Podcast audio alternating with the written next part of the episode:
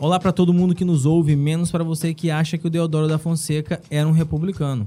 Está no ar o 24 episódio do podcast 098. Me chamam de Exal Rômulo e eu estou na companhia de Ananda Marques, cientista política e porta-bandeira de charanga. Olá, minha gente, é um prazer estar aqui novamente. Eu vou aceitar esse título com muita alegria, porque na sexta-feira passada, quando eu me espantei, eu estava no meio da charanga. Para quem não sabe o que é charanga, minha gente. Google. Eu jogo aí no Google, mas eu posso dar uma ajuda. É aquela banda de instrumentos de sopro que normalmente no carnaval acompanha os blocos. E sexta-feira passada foi um carnaval fora de época, e esta que vos fala, quando se deu conta, estava no meio da multidão. E além disso, é, eu também quero fazer um comentário em relação ao Deodoro da Fonseca, né? A galera achar que o Deodoro era republicano e, na verdade. Amigo do Pedro II. Amicíssimo, né? E disse que o Deodoro estava doente, levantou assim da, Ele de cama acamado. e disse assim: tá, tudo bem, A eu vou é declarar sua." essa, essa república aí. Mas ele não era um republicano, foi muito mais por ressentimento pessoal do que por crenças ideológicas a proclamação da república. Aí me diga, uma coisa que começa assim, tem como dar certo? É o momento antes da desgraça acontecer.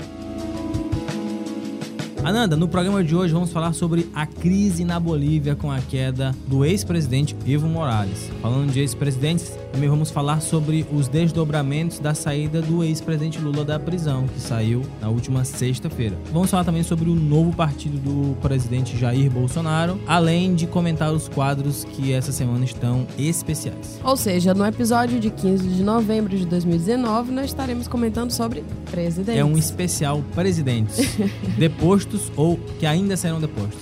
É a República da América Latina.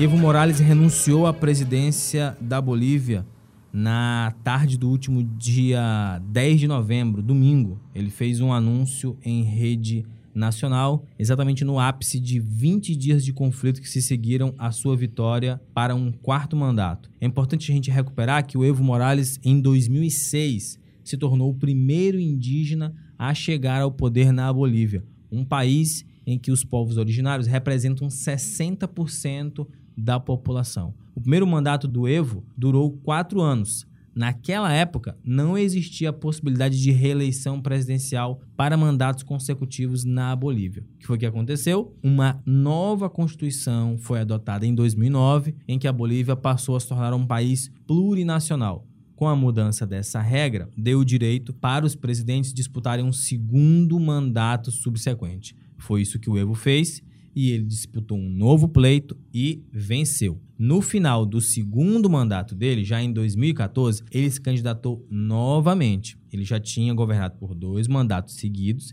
e estaria impedido de disputar uma terceira eleição.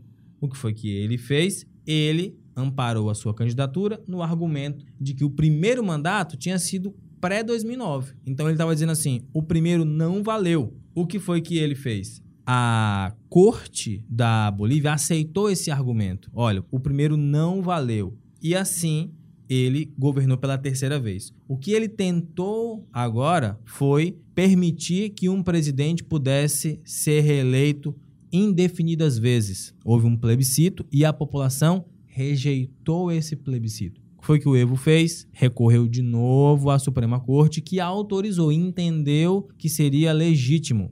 Aí essas regras constitucionais ou não, né? É o playground dos juristas. O Evo, então, foi para um quarto mandato. As urnas apuravam um possível segundo turno, muito provavelmente haveria um segundo turno, só que a apuração foi interrompida. Nesse momento em que a apuração é interrompida, quando ela retorna, é anunciado que o Evo ganhou em primeiro turno e aí a situação na Bolívia ficou insustentável. Ananda, que, que você comenta disso aí? Bom, eu acho que a, a, principal pauta nos últimos dias tem sido a pergunta: foi golpe ou não foi? Inclusive, a opinião dos próprios cientistas políticos, ela não, não tem um consenso. Se os analistas políticos do Twitter, por exemplo, estão discutindo isso, os cientistas políticos de fato também não concordam efetivamente. Há né, um, um posicionamento majoritário de dizer que foi golpe por causa da, do posicionamento das Forças Armadas pedindo gentilmente que ele renunciasse e que isso configuraria golpe. Mas a gente tem que entender que na política as coisas são muito mais complexas. Não é preto no branco, não é dicotômico, não é bem contra o mal. E muita gente quer às vezes justificar que ah, não foi golpe porque ele cometeu atos ilegítimos antes né? O fato dele ter ignorado, por exemplo, o plebiscito demonstra a ilegitimidade do governo dele. E aí, quando a gente vai verificar também o que leva à derrocada dos governos na América Latina, historicamente está associada a um conflito entre o presidente e os poderes, os demais poderes, e a perda de maioria na, normalmente na, nas casas legislativas. O Evo ele ainda tinha maioria nas casas legislativas e também né, essa, essa relação com a Corte Suprema, mas ele perdeu força principalmente por causa das manifestações. E ele perdeu o apoio dos militares, que acabam sendo um fiel da balança muito importante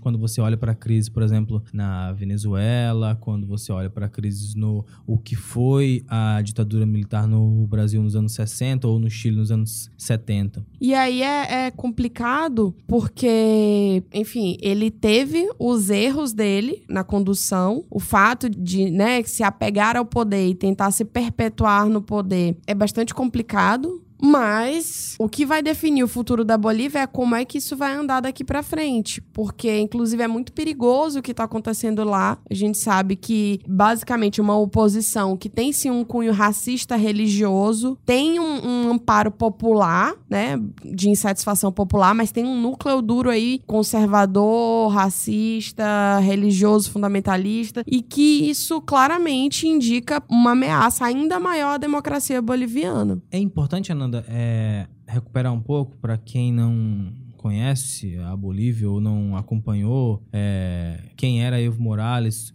no comando daquele país, de ressaltar um pouco da plataforma dele, a plataforma de governo, né? Ele governou com uma plataforma política econômica de esquerda, se autodeclarando, né, como parte de um movimento bolivariano. Apostou na nacionalização de recursos naturais, no reconhecimento de uma identidade plurinacional do país, que é o que nós já dissemos aqui, e ele ampliou esses direitos dos povos indígenas na Bolívia como você bem acentuou aí, é uma imagem muito característica quando a senadora autoproclamada da Bolívia, pós queda do Evo, vai para a rua e diz assim: olha, a Bíblia vai voltar para esse lugar. Ha permitido que a Bíblia vuelva a entrar a palácio.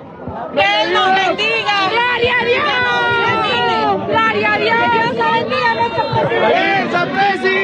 La Biblia vuelve a palacio. Há um certo rescaldo de todo esse avanço de políticas plurinacionais, de políticas identitárias. E dentro dessa conta tem também, quando você olha, nos últimos 10 anos, o crescimento médio anual da Bolívia foi de 5%. O percentual da população abaixo da linha da pobreza caiu de 63% para 35% entre 2005 e 2018. Então, a queda do Evo não foi por uma questão econômica, não foi por uma questão de avanços ou acertos do governo governo na área econômica ou de direitos humanos ou algo do tipo. Existem outros elementos que explicam isso que eu acho que a sua fala pontua bem, porque como a gente viveu no Brasil um período muito recente de ruptura democrática, a gente fica por essa nessa sanha de rotular. Foi golpe, não foi golpe, foi golpe, não foi golpe. Existe esse elemento militar muito forte aí que indica essa ameaça contra a própria vida dele. Vídeo qual foi a novela diplomática para ele poder chegar até o México, onde ele pediu asilo político, mas tem esses elementos de fato quando você entende que há uma insatisfação muito grande de uma população religiosa cristã mesmo contra os avanços de um presidente indígena que teve, como a gente já colocou aqui, man, manobrou flertando com a constitucionalidade e com a inconstitucionalidade em vários momentos para se manter no poder, que é um repertório político que a esquerda na América Latina enfrenta, né? Quando você chega ao poder com uma liderança muito forte, muito carismática, como que você faz a transição? O, o Evo não conseguiu fazer isso, ele não indicou uma sucessora, ele não indicou um sucessor, e aí você vai roendo a corda a tal ponto que chega nessa convulsão social em que a Bolívia vive hoje. Então, eu queria pontuar o ataque que a prefeita Patrícia Arce né, do partido governista. Ela foi atacada, cortaram os cabelos dela, pintaram ela de tinta vermelha, né, e ela foi e, e fizeram meio que um walk of shame, né, uma caminhada da vergonha. Quem assistiu Game of Thrones, por exemplo, mais ou menos aquilo que fizeram com a Cersei. E isso é muito simbólico pegar a prefeita e fazer isso com ela. E a outra, a outra cena muito simbólica também, os policiais recortando a bandeira Plurinacional. plurinacional da roupa E, e, deixando só a bandeira da a bandeira Da Bolívia. da Bolívia. Além disso, teve mais de um momento em que houve a fala, né? Tanto do Camacho quanto da senadora que se autoproclamou presidente, dizer que a Pachamama não estava mais no poder, né? Que Deus agora estava no poder. E Pachamama, para quem não sabe, é uma, uma divindade dos povos indígenas do, né, dos Andes, os povos indígenas andinos, e seria uma grande mãe, seria essa, essa mãe terra. E esses dois atos simbólicos, eles estão associados a aspectos misóginos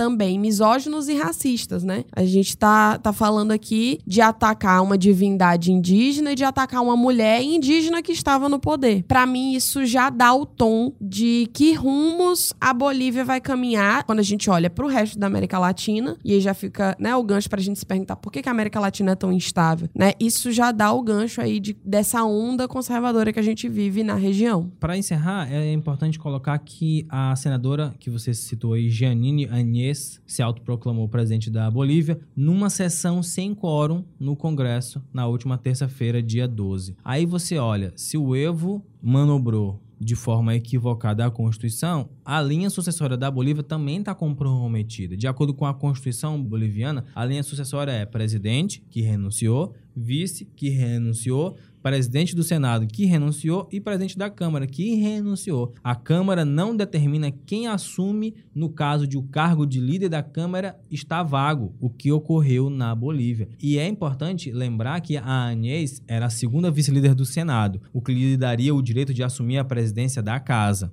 Não há no regimento do Senado indicação de que ela poderia assumir como presidente do país. E aí então a gente já tem essas fraturas dentro do texto constitucional, essas fraturas dentro dessa linha de sucessão, só vão fragilizando ainda mais o processo e isso vai abrindo espaço para autoritarismo, extremismo, militarismo e as pessoas que estão ali vão cada vez mais caindo nesse vácuo de poder em que as vidas dos bolivianos vão entrando em risco, Ananda. É, eu acho que é um- uma pauta super, super legal de discutir. Acho que é muito interessante para tanto para os nossos ouvintes quanto para a gente mesmo. A gente gosta de falar sobre isso. E aí eu, eu deixo aqui a sugestão. E quem, quem curtir a ideia, por favor, só mandar mensagem aí no Twitter pra gente, da gente fazer um especial sobre a América Latina e discutir democracia na América Latina. Eu acho que tem pano pra manga. Vamos pro legislativo brasileiro. Vossa Excelência me concedeu a parte, eu falo. Se não me conceder, lá do outro lado, se não...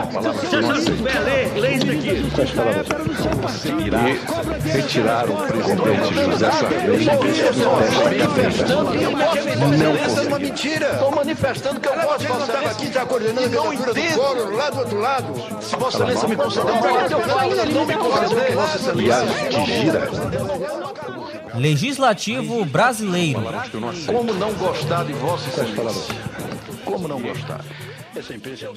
Ananda, comissão aprova que eventos de igrejas possam receber recursos via Lei Rouanet. O texto substituiu o projeto de 2015 que pedia reconhecimento da, abre aspas, música gospel como manifestação cultural. Veja você que nós estamos em novembro de 2019 e uma das pautas da eleição do presidente Jair Bolsonaro foi que a Lei Rouanet servia para sustentar vagabundo. E agora você vai e pega essa mesma lei e diz que eventos evangélicos podem ser financiados com a lei Rouanet, Nando. Olha, eu nem entraria na discussão se música gospel é, é manifestação cultural. Não, não acho que a discussão é essa. Mas é complicado que seja recurso público para financiar atos religiosos. É isso é que é complicado. Que estado é esse, que teoricamente é laico, e financia? Porque a minha pergunta é: vai financiar também, por exemplo, tambor? Eventos, por exemplo, de terreiro que tem um tambor? Porque tambor também é uma manifestação cultural. O tambor de crioula no Maranhão, por exemplo. O relator Vavá Martins, do Partido Republicanos do Pará, no parecer, pediu a substituição da palavra gospel pela palavra religiosa. E aí? Ladeira abaixo. É, quem é que vai decidir o que que é religioso ou não? Ou o que pode ser financiado ou não, né? Então, assim, tá bastante claro para quem tá sintonizado com o movimento que esse governo faz e que acenos que ele faz para que religiões específicas e a criminalização de tudo aquilo que não tá em consonância com esse novo projeto conservador.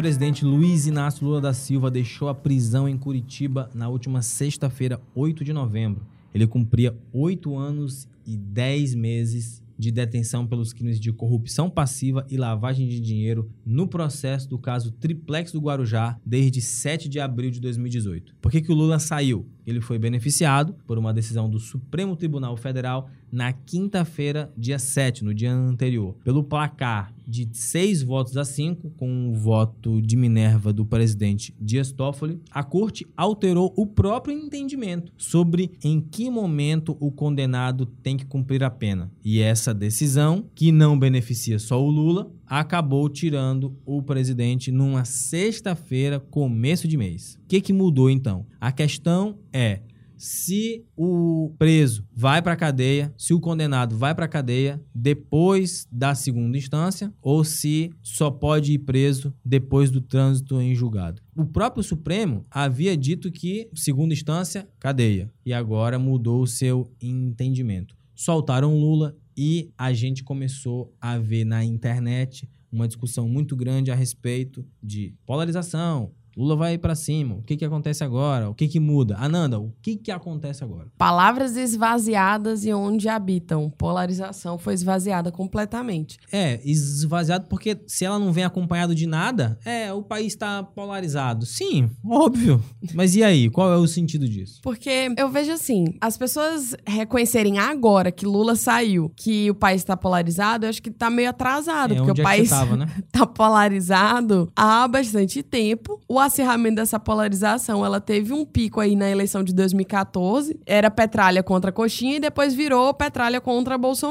Sendo que anteriormente, né, desde a redemocratização que a gente tem o PT disputando antes com o PSDB e agora com o PSL. E aí é interessante que Lula sai e muita gente quer vender esse discurso de que Lula e Bolsonaro são equivalentes, de que lulistas, petistas e bolsonaristas são equivalentes. Vou dar aqui um spoiler, não são. Por que É- não são, Ananda? Vamos lá discutir isso. É, eu acho desonesto intelectualmente querer pregar que são equivalentes. É, tem um tweet muito bom do professor Cláudio Couto, que a gente teve a oportunidade de conhecer lá em 2017 em Teresina, onde você tem de um lado um partido de extrema direita, uma ideologia de extrema direita. A gente vai falar isso no outro bloco de que o Bolsonaro mudou de partido, mas você tem aí uma ideologia de extrema direita que deixa seus sinais muito claros no meio disso tudo.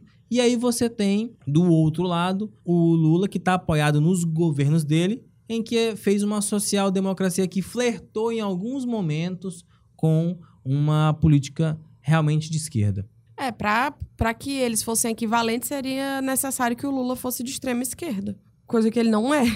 Eu acho que ficou um pouco a sensação do que ele falou quando ele saiu da prisão, naqueles dois momentos. Tanto na porta da carceragem de Curitiba, quanto no Sindicato dos Metalúrgicos em São Bernardo. Agora você imagina, você tá preso num processo enviesado, num processo em que o cara que te condenou hoje é ministro do governo que você foi impedido de disputar as eleições. 580 dias depois você pensou no que dizer e quem lhe colocou ali. E aí? É, a matéria do Nexo traz aqui quais foram. Eles fizeram uma análise de discurso, né? E identificaram três pontos principais na fala do Lula: um, os ataques ao Bolsonaro, à Globo e à Lava Jato. Dois, críticas ao modelo econômico. E três, ele teve promessas de pacificação. Eu assisti os dois discursos. De fato, a sensação que eu tive é difícil porque eu tento separar, né, a Faça esse esforço pelo nosso ouvinte, por favor. a cientista política da Ananda pessoa, né? Vamos lá. É, é claro que não há neutralidade na ciência, mas eu, eu tento analisar de forma minimamente reconhecendo qual é o meu viés. É, esse o vamos, ponto, né? vamos, vamos tentar trazer esses- essas duas perspectivas para o debate. Porque eu fico emocionada com o discurso de Lula, né? E eu não escondo isso de É- ninguém. é- é o que Isso não invalida a minha posição profissional.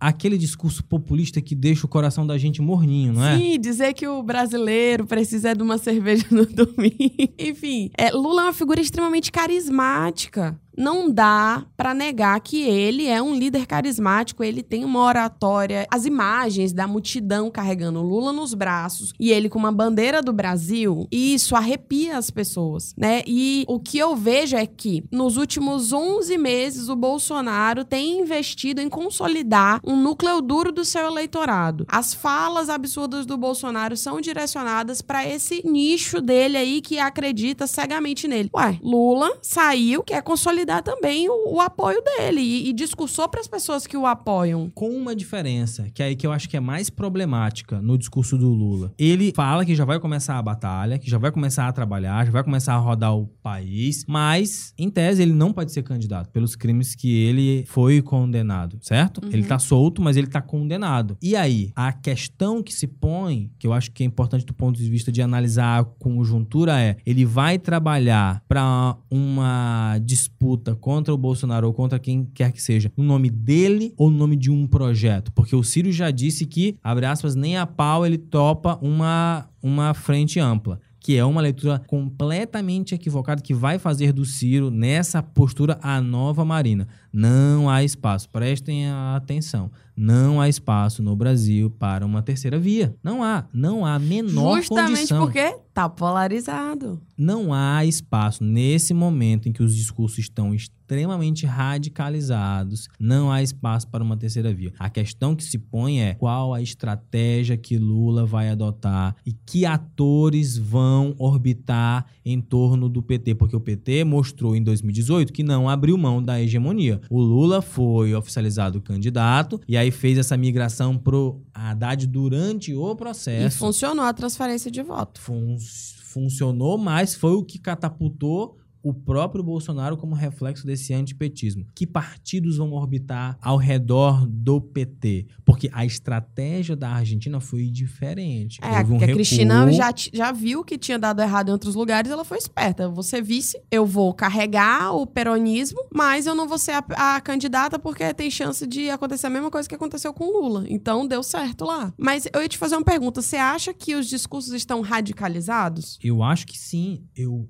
Acho que sim, por quê? Porque a tentativa agora, como a gente bem tá dizendo aqui, do, do Bolsonaro é acirrar ainda mais isso, né? Mas isso tem um ponto de saturação. Embora, para a tendência do Lula crescer, ele vai ter que correr mais pro centro. Agora, com quem que ele vai dialogar? Como ele vai criar pontes? É com o DEM? É, é com o Rodrigo Maia, por exemplo? É, porque, o DEM é o novo PMDB, né? Então, a gente tem aí PSOL, PCdoB, PDT, PSB, ali, já com alguma sinalização, com alguma predisposição a negociar, né? Mas isso não é suficiente hoje. Não. Mas eu, eu, eu fico pensando, por que, que eu te perguntei isso? Porque eu não acho que tenha radicalização do discurso por parte do Lula ou do PT. Eu não vejo como radical esse discurso. Claro que ele subiu o tom quando ele atacou a Globo, quando ele é, atacou o próprio Moro. Coisa que na versão Lulinha Paz e Amor, por exemplo, de quando ele conseguiu formar né, uma frente pra ganhar a eleição de 2002, Com ele não né? Ele não falaria isso. Mas o cenário é outro, ele foi preso. Né? Ele tava saindo da prisão. E aí vem a hora também de, de bater nele. Um problema seríssimo do discurso de Lula é ele querer vender essa ideia de que para resolver a crise econômica no Brasil, a gente vai ter que aplicar o mesmo modelo né, de crescimento econômico através do consumo, de, de e crescimento e mais, desenvolvimento através do consumo. Isso deu errado. Deu errado, formou a classe média, ela se alargou. A gente teve pessoas que saíram da pobreza, da, da vulnerabilidade e entraram aí nessa classe média baixa, digamos assim, através do consumo e não houve qualquer discussão de formação de consciências, né? E aí é, o PT não conseguiu, por exemplo, lidar com essa classe média alta e média média raivosa que hoje busca reparação pelos avanços sociais do período do PT. É, eu acho que a estratégia do consumo que o PT adotou, ela funcionou nos dois, no Lula 1 e 2, e ainda funcionou um pouco no Dilma 1, mas aí o Dilma 2 foi um desastre completo, e concordo que ficar recuperando essa áurea nostálgica de que é possível é uma, é uma leitura equivocada de cenário, porque a discussão hoje é, É outra. pós-materialista. Sim. Não, não dá pra gente pensar que aplicar o mesmo modelo vai funcionar. E mais, um modelo de desenvolvimento que teve um impacto negativo, por exemplo, sobre os povos né, indígenas, sobre as populações tradicionais. O que Dilma fez em relação, por exemplo, às manifestações de 2013 também tem impacto nessa onda conservadora, isso tudo tá ligado. E assim, eu acho que ele falha nisso, mas a promessa dele é de que vai rodar o país pra conversar com umas pessoas. É, eu, eu fico pensando que, assim, o, o Bolsonaro, pelo que já mostrou durante a carreira dele política toda, ele não, ele não sustenta um, de- um debate frente a frente com o Lula. Então ele vai apostar cada vez mais em falar para os seus e Sim. não dialogar com o seu opositor, né? Vide o apreço que ele e os filhos dele têm pelo debate ao vivo. Eles não conseguem. Então,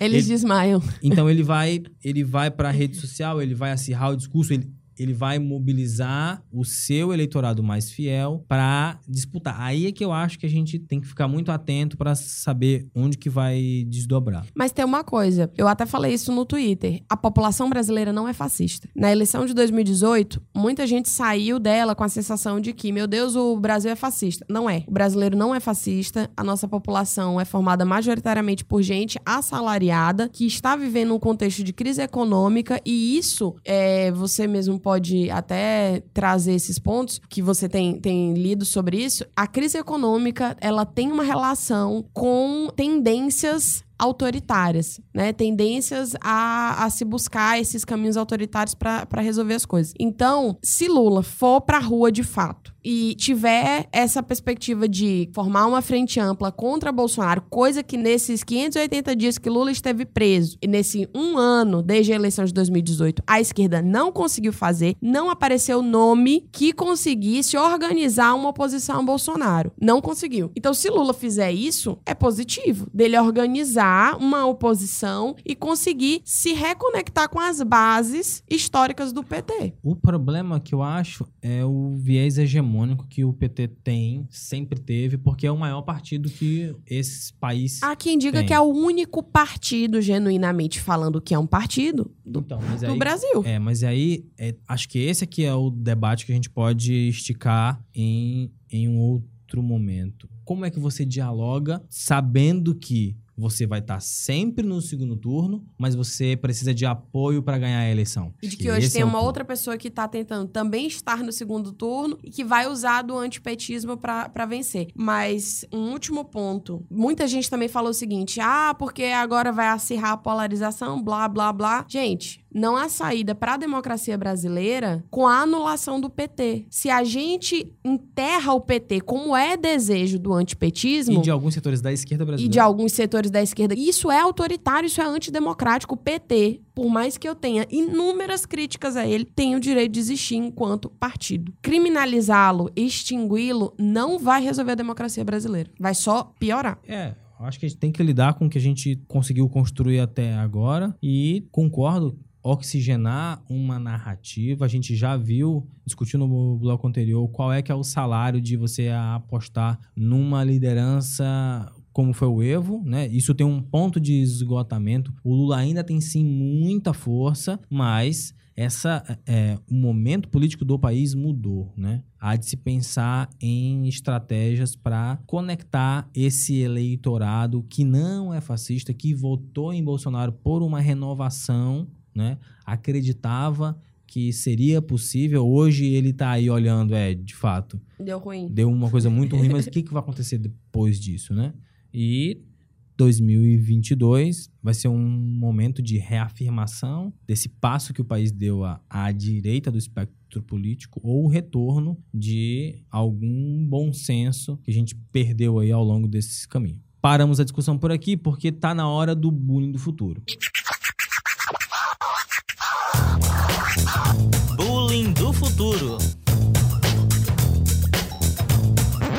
Cylon, o bullying do futuro de hoje, em comemoração a essa data, 15 de novembro, proclamação da República, não poderia ser outro. Teu pai acreditava em família real brasileira. Ananda, o que que é isso, Ananda? O trineto da princesa Isabel, Dom Rafael Antônio Maria José Francisco Gabriel Gonzaga de Orleans e Bragança, de 32 anos, busca uma princesa para se casar e assim seguir na linha sucessória da família imperial brasileira. Linha sucessória da família imperial brasileira. Encontra o erro da Contra o erro da frase. É impressionante, assim, por si só, isso já, isso já é esdrúxulo, mas eu acho mais esdrúxulo ainda, a gente já pautou isso. Isso é motivo de treta sempre que eu manifesto essa opinião na internet de que existam pessoas que defendam a família dos outros. Que já é um grande absurdo você defender a sua família, né? Você achar que a sua família não tem defeitos. Mas você ficar defendendo a família alheia, Ainda mais sendo a família real. a né? família real. Sendo que o Brasil não tem realeza, porque, bom, o Deodoro não queria, não estava muito afim, mas ele de fato proclamou a República e desde então não tem mais monarquia no Brasil. Então, é assim, monarquista, pra mim, eu acho pior do que determinados posicionamentos políticos que ainda fazem sentido. Porque não faz sentido pra mim a pessoa ser monarquista. Não faz sentido. Não só porque defende a família do outro, mas porque assim, meu irmão, da onde vem a legitimidade desta família governar os Vamos outros? lá, Nanda. Monarquista tem direito de votar? Não devia, né? Não devia, ser devia, coerente né? e não votar. Olha, sou monarquista, vou rasgar meu título de é, eleitor. fica em casa, não Fique- vota não. Fique em casa com a bandeira lá da família real. Ah, porque Deus quis que essa família é mais especial. E aí o rei, ele é preparado desde a infância. É, blá, blá, blá, blá. Meu amigo, me compre um bode. Ande de cavalo, tome uma varíola. Coisas da época da monarquia, não é isso?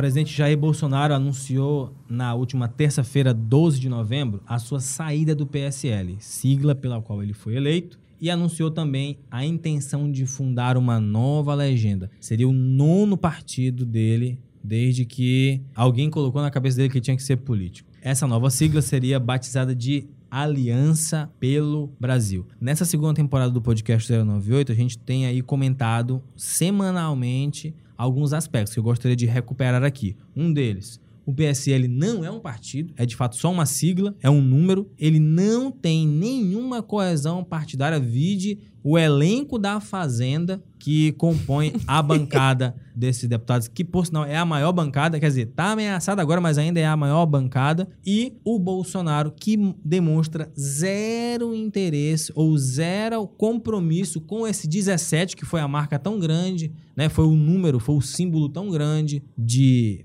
rivalidade com o 13 petista, tá saindo do partido e quer levar com si pelo menos 30 deputados. Olha, não sei se todo mundo já viu o símbolo, inclusive, que eles divulgaram, né? É uma aliança de É. casamento. Verde e amarela. E lembra muito a Arena, né? Que era a Aliança Renovadora Nacional, o partido da ditadura militar. Essa imagem, ela não é à toa, né? Bolsonaro claramente está fazendo aí esse caminho cada vez rumo ao autoritarismo, é, a ultradireita, não dá nem pra chamar só de extrema direita. E como um, um bom autoritário que ele é, se ele teve dificuldades, né, de lidar com o PSL e conflitos e disputas que a gente já falou várias em vários episódios desde o começo do ano, né, do Bebiano, Os depois com dele, o próprio. Bivar. Agora, a última dele, dessa disputa dele com o Bivar, foi o DPVAT, que visivelmente há um aspecto aí de picuinha entre. Uma retaliação. Né, uma retaliação política. E, como um bom autoritário, Bolsonaro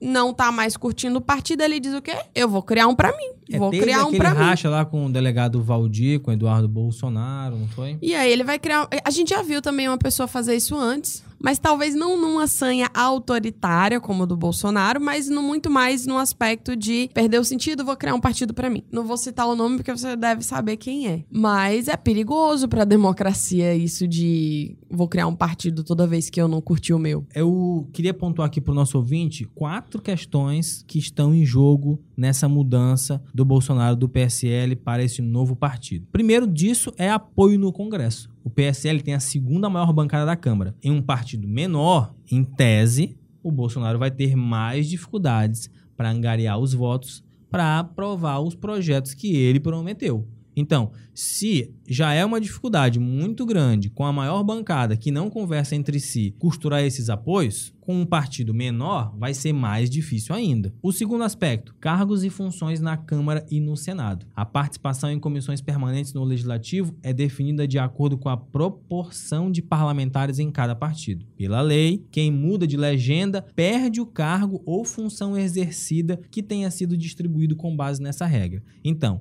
a turma que migrar do PSL ou de outros partidos para o novo partido do presidente vai perder as suas funções de liderança atual. E talvez até o próprio mandato também. E talvez até o próprio mandato. O outro aspecto, fundo partidário, Ananda. A distribuição do fundo partidário que financia com verbas públicas o funcionamento das legendas leva em conta os votos obtidos na última eleição para a Câmara. Mudanças nas bancadas ao longo da Uhum. legislatura não são consideradas na hora da divisão. Então a grana vai ficar toda no PSL e mesmo que ele consiga 30 deputados, ele não vai ter o dinheiro referente a isso. E o outro aspecto que eu queria que a gente discutisse aqui, fundo eleitoral, que é o fundo público para campanhas eleitorais. O que, que ele leva em conta? Ele leva em conta o resultado da última eleição. Os parlamentares aliados, então, do Bolsonaro, que eventualmente decidirem deixar o PSL, não levam consigo uma fatia do fundo eleitoral. O valor do fundo será definido na votação da lei orçamentária de 2020,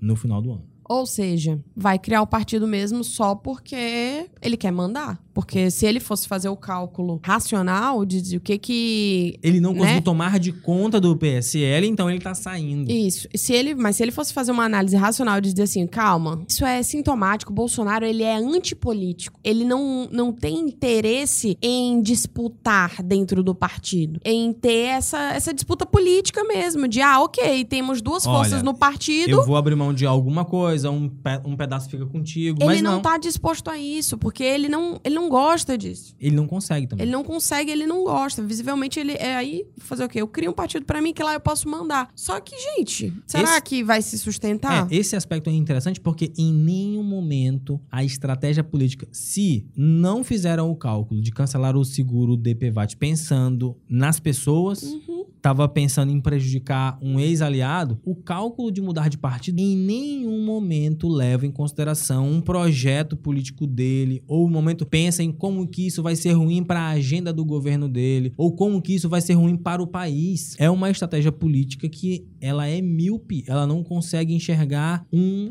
palmo à frente. É movida pelo fígado, né? É movido pela bile. Agora, o silêncio do Bolsonaro com a saída do Lula da cadeia me acendeu um alerta que acho que cabe em relação a essa pauta também. Muitas vezes a gente se pergunta se o Bolsonaro, ele de fato tem deficiência cognitiva ou se são escolhas que ele faz de parecer que ele não entende das coisas. O silêncio dele me faz acreditar que ele sabe sim o que tá fazendo, apesar de ser movido pela raiva, tanto ele quanto os filhos, e de haver aspectos, inclusive, psicanalíticos nos discursos dele. Eu acho que a próxima pauta que a gente vai tratar, inclusive, fala disso. É sintomático, mas de burro ele não tem nada. Ele sabe o que ele tá fazendo. E volto a falar, isso já tá chato, todo episódio falo isso. Bolsonaro quer consolidar o eleitorado duro dele porque ele tá se apoiando no antipetismo pra ir para o segundo turno e vencer o segundo turno por causa do ódio das pessoas ao PT e ao que o PT representa. Agora a gente tem aí o treta da semana que tá intimamente ligado a essa questão que nós estávamos discutindo.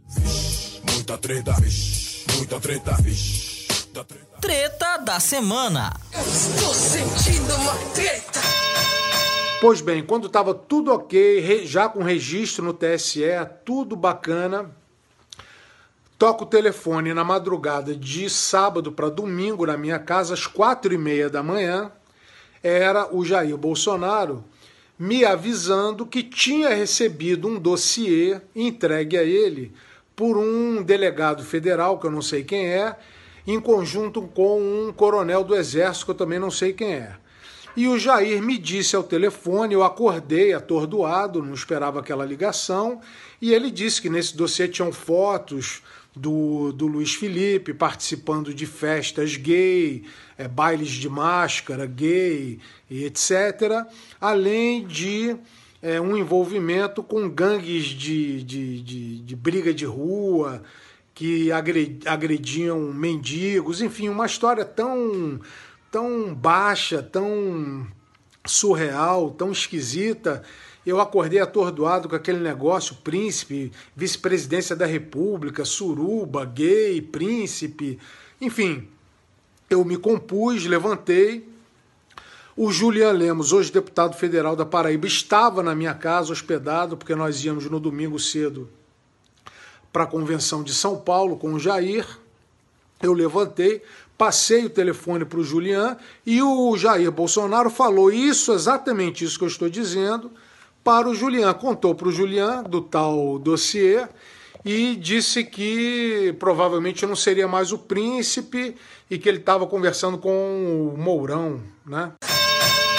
Ananda, o Gustavo Bebiano, que apareceu na temporada passada, era ministro do Bolsonaro, caiu, veio a público relatar a existência de um dossiê que mudaria aí os rumos do indicado à vice-presidência, né? O Bolsonaro essa semana encontrou com o príncipe Tudo tá interligado nesse episódio. Tá, tudo tá interligado. E disse pro príncipe que ele que seria o candidato dele, mas infelizmente teve que indicar esse Mourão aí. Então, Ananda, o que que aconteceu foi que o Bolsonaro queria que o vice fosse o príncipe e tava tudo certo, pelo que o Bebiano conta, para que fosse o príncipe. Só que durante a madrugada chegou um dossiê dizendo que o príncipe estava envolvido com suruba gay e com agressão a moradores de rua. Então isso teria sido determinante. O príncipe nega, o Luiz Felipe nega isso, mas segundo o Bebiano, o Julian Lemos confirmaria que alguém chegou com esse dossiê e a vice-presidência caiu no colo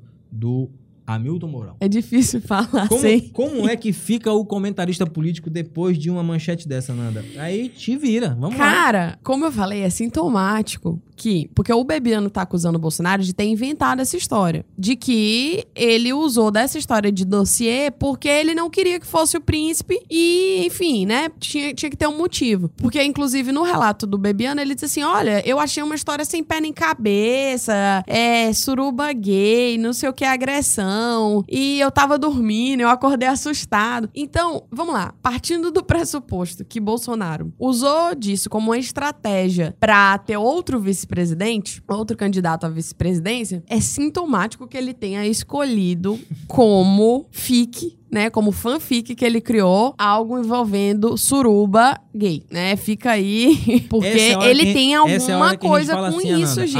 Hamilton Raposo, corre, Corre aqui, meu amigo. Esse homem precisa fazer uma terapia pra resolver as questões não resolvidas dele. Impressionante. Né? Porque é, é o, o discurso dele tá carregado disso e é sintomático. Tem um motivo. Ele não resolveu. Então, o Thales Faria, do site UOL, procurou o deputado citado, Julian Lemos, que afirmou, abre aspas, assisti ao vídeo do Bebiano. É tudo verdade. Foi Bolsonaro quem falou do dossiê da suruba. Disse ao Bebiano e depois repetiu a história para mim no telefone. Ou seja, Fecha o Bebiano tem uma testemunha. E agora? Julian Lemos já foi um dos deputados do PSL mais próximos de Bolsonaro e mais presentes no Palácio do Planalto. Mas agora, depois do rompimento do presidente com o partido, eles se afastaram. Diz ainda o Julian Lemos, abre aspas, sinceramente não entendo o que houve. Elegemos um presidente e uma enorme bancada, com todos os deputados muito alinhados com ele. Até agora não consigo entender por que se criou essa crise no partido. Era o que a gente estava discutindo. Quando você faz o cálculo político olhando para o seu ambiente familiar, quando você não consegue enxergar além do seu interesse imediato, quando você não entende que para fazer política você precisa abrir mão de alguma coisa, fazer algumas concessões, você o rastro de inimizades ao longo desse caminho é enorme. Só que o cara não é mais deputado. É essa a questão, né? Ele é agora, infelizmente, o presidente da República Federativa do Brasil. Tá ouvindo, monarquista? Da República Federativa do Brasil. Cylon, antes que os nossos advogados tenham mais problemas aí com processos, vamos para o caixa de recados. Ananda, vamos aqui agora abrindo caixinha de recados, mandando abraço para arroba eu, Rafa Campos, Rafaela Campos, que diz assim, não tenho nada a dizer. Vamos mandar um abraço especial para uma pessoa muito querida, que é a arroba IU, underline, RI, Yuri, mini táxi alencarino, que diz o seguinte... Aquele episódio da gramática política das oligarquias do podcast 098 já é o meu favorito. Espero que venham outros mais explicando o ABC da política. Ou seja, a minha sugestão de fazer um sobre a América Latina tá aqui, olha, tá alinhada ao que o nosso ouvinte prêmio está falando. Mandando um abraço para arroba Diegão Martins, que seguiu a gente aí. Mandando um abraço para arroba Hobbit do Bem, tá? Com a, o user aqui de cosplay da Bela Gil. Uma pessoinha nesse mundo enorme. Mandando um abraço pra... Arroba petisqueiro. Petisqueiro. Mandando um abraço pra... Quem mais? Zeni Pinheiro. Mandando um abraço pra quem mais? Arroba bicicleta. Poxa, como é que eu não pensei nessa arroba, né? pra você. Maldição de Cassandra. Você olha, olha isso, cara, tudo nessa arroba é, é bom. A arroba é bicicleta e a bio dela é Minha linha espiritual é da voadora em otário que se acha malandro. Porque chapéu de otário. Chapéu de otário é marreta, Cylon. Mandando abraço pra arroba Jimmy Freak. Morto com farofa. Que a gente teve uma discussão com ele, não foi? Uhum, conversamos sobre o episódio. Discussão no sentido positivo da coisa, né? De como Debate. isso, um debate. A gente teve muita repercussão na sexta-feira passada, quando a gente lançou a enquete em que bairro de São Luís Lula moraria se viesse morar aqui, né? Vou ter que dizer que o melhor foi Liberdade. Foi? Foi. Olha, é, a- mandando abraço pra arroba Dino Debochado, que hum, disse cidade operária. Também é faz sentido, também é uma boa proposta. Foi Rubens Pereira Júnior, que já esteve aqui no programa, foi um dos que falou liber- liberdade. Josimar Martins fez a piada o triplex da Ponta da Areia. Olha, e aí eu quero fazer um comentário. Teve gente que sequer segue a gente que comentou Pedrinhas. E eu quero dizer, olha, é democrático, vocês podem dar a opinião de vocês, mas tem uma coisa, Pedrinhas não é bairro. E a gente perguntou qual bairro ele moraria, então flopou aí. A arroba Asa de Vento deu uma sugestão. Pau deitado. Ih, rapaz, Oxe, não sei onde é isso. É, meu Deus, ela tava achando que o cara tava xingando a gente. Não, cara, é um bairro aqui da zona rural. É, Ivo Ren disse Madre Deus ou bairro de Fátima. É, Madre Deus seria um bairro bem legal. Vamos mandar um abraço aqui pra arroba tuts, tuts, tuts, tuts, tuts, do vários tuts, o Border, que diz o seguinte, conforme solicitado no programa da semana, agora estou postando que o podcast 098 chegou no iTunes. Olha aí, tá certo, muito bem. Vitória do povo de Deus. Sensacional. É isso, Ananda? É isso, Podemos passar Até a régua no episódio de hoje. Então, ficamos por aqui. Lembrando a todos que não existe monarquia no Brasil. E que o podcast 098 é uma idealização de Exal Romulo e Ananda Marques. A produção é de Elton Aragão e Matheus dos Anjos. O design, Cainão Oliveira. Edição e direção, Silon Souza.